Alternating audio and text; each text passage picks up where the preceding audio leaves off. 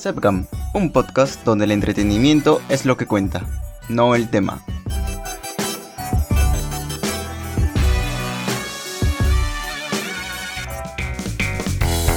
Condones y agujas.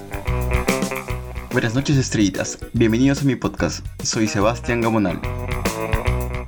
Condones y agujas. Muy buenas noches estrellitas, es un placer tenerlos aquí nuevamente. Creo que ha pasado dos semanas otra vez desde que vuelvo a subir un episodio. Vamos con otra anécdota. Esto sucedió en la Universidad San Pedro, cuando yo estudiaba Derecho. Wow, en aquellos tiempos era otra persona completamente. Recuerdo que un día entre, entre semana de esos de los cursos más pesados, los más aburridos, entró un profesor y nos dijo, chicos, ¿qué tal? Muy buenos días. Los jóvenes de salud vinieron a hacer pruebas para descartar VIH. Los que se hagan tendrán condones gratis a favor del Estado. Bueno, ustedes saben que entre la chacota, los jóvenes ahí con todas las hormonas alborotadas, comienzan a decir, eh, ya, profe, ¿cómo es? ¿Cómo hacemos? ¿A dónde tenemos que ir? Bueno, chicos, los jóvenes de salud están en enfermería. Los que quieran pueden salir de clase y acercarse, hacer su colita y pasar para la prueba. Yo también estuve ahí metido en, esa, en, ese, en ese juego de jóvenes, en ese alboroto de hormonas y me fui a hacer mi cola. Pero lo que pasa es que yo tengo una fobia a las agujas. Yo les tengo pánico. Con decirles nada más que me desmayo. Sí, así como lo escuchan, me desmayo. Me desmayo, me pongo pálido, comienzo a convulsionar, un montón de cosas. En ese entonces yo tenía un, amigo, bueno, que todavía sigue siendo mi amigo, que es este mi amigo Joel Cotos. Eh, yo le dije, Joel, acompáñame a hacer la prueba porque yo le tengo un pánico a las agujas. Y me dijo, no, no te preocupes, solamente es un pequeño pinchazo, es, no, no, no, es aguja, no te van a sacar sangre, es un pequeño pinchazo en, una, en un rectangulito y nada más. Eso es todo. Yo le dije, no, pero igual acompáñame, yo me conozco, le tengo fobia, no voy a ser que algo me pase ahí, al menos tú vas a estar ahí para auxiliarme, ¿no? Y dijo, ya, bueno, está bien, vamos. Hicimos nuestra cola.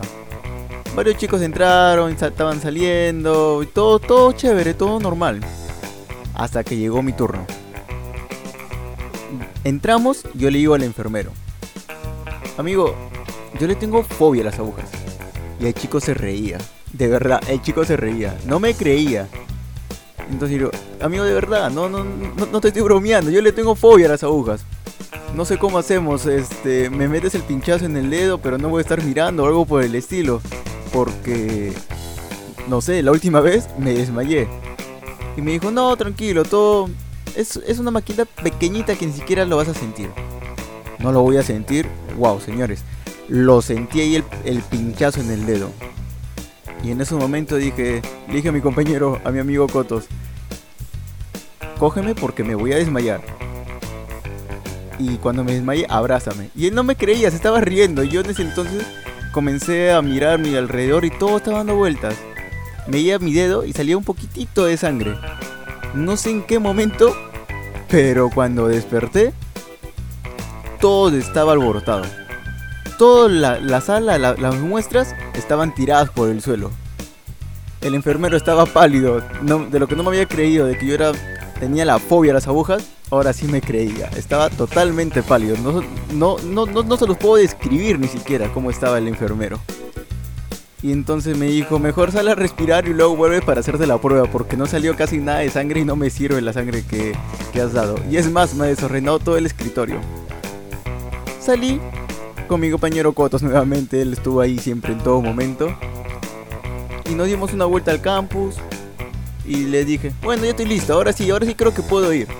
Puedo, puedo ser valiente, puedo sacarme la prueba. Fuimos nuevamente, hicimos nuestra colita y pasamos. El enfermero no me quería atender, me dijo, no, no, no, ya no, ya mejor. Ahí nada más, yo creo que tú no, no tienes tantas relaciones como para que puedas tener VIH o creo que eres una persona muy segura. Utilizas tu preservativo, no te expones, no necesitas la prueba. No, pero igual yo quería sacarme la prueba, ¿no? Quería ser parte de la joda, por así decirlo. Y entonces el enfermero obligado tuvo que sacármela. Pero en esta ocasión ya no me desmayé.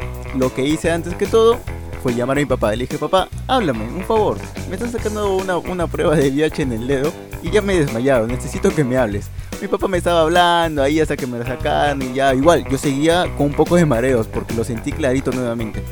Pero ya con la llamada y mi papá está ahí, ya como que lo tomé normal y no, no me desmayé.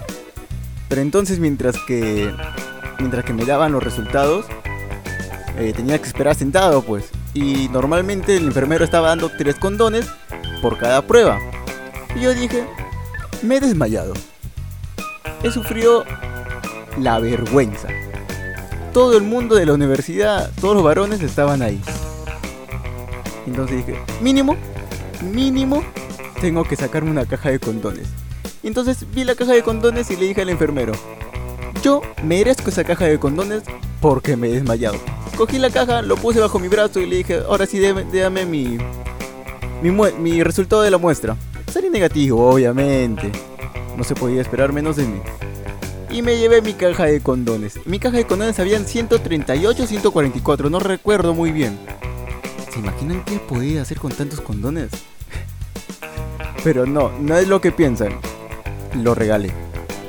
Mi compañero Cotos me pidió unos 45 creo. Y luego mi primo también cuando se enteró de la, de la chistosada que hice y toda la vergüenza que a mí comenzó a pedirme condones todos los días. Venía cada día o creo que eran cada 3 días por su ración de 10 condones y así se me fueron. Ni siquiera los usé, ¿pueden creerlo? Pasé la vergüenza de, de mi vida y no los usé. Qué tontería. Pero bueno, esta fue otra de mis anécdotas. Espero les haya gustado y los veo en la próxima. No olviden seguirme en mi Instagram como Sebastián-Gamonal. Muchas gracias, los espero en la próxima.